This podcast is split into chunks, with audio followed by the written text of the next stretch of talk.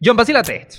Me creería si te digo que un tipo tenía el internet tan lento que le salía mejor mandar palomas mensajeras. No, men, vas a comparar internet con una paloma. Ok, Seguimos adelante. Este cuento es 100% real. Esto pasó en el año 2009 en una compañía que tenía el nombre de Unlimited IT y esta compañía se encontraba en Sudáfrica. Un empleado se cansó de lo difícil que era enviar archivos con lo lento del internet y le dijo a su jefe que era más fácil enviarlos con una paloma mensajera. Claro, Juan, pero con esa actitud, tipo la estrellita no iba a mandar nunca nada a nadie. Estrella, vale, vale dos. Bueno, el cuento es que el jefe le tomó su palabra y en verdad adquirió una paloma mensajera. Le dieron las indicaciones a la paloma, le ataron un pendrive que tenía toda la información con la cual tenían que enviarla a otra sede de la compañía que estaba en otra ciudad. Soltaron la paloma al mismo tiempo que intentaron subir los archivos, pero no llevaron vida. Una hora después, la paloma ya había entregado la información, mientras que al mismo tiempo solo se había logrado subir el 4% de los archivos que intentaban mandar. No, men, es una locura. Esa es la peor cuña por una compañía de internet. ¿Y qué hicieron después? ¿Mejoraron la conexión? Nope